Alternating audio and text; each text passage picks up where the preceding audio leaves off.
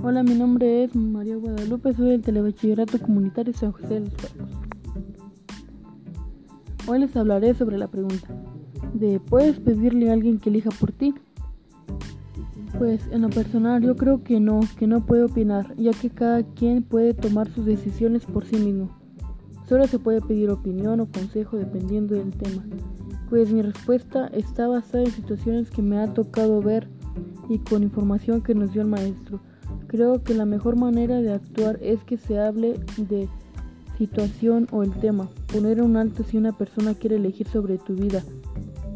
Para concluir, recomiendo a un alumno que si está en una situación en la que una persona quiere elegir sobre ella o sobre ti, yo digo que si tú quieres y se lo pediste, aceptes.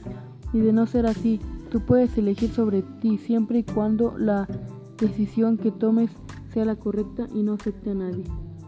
Bueno, pues eso es todo. Gracias por su atención.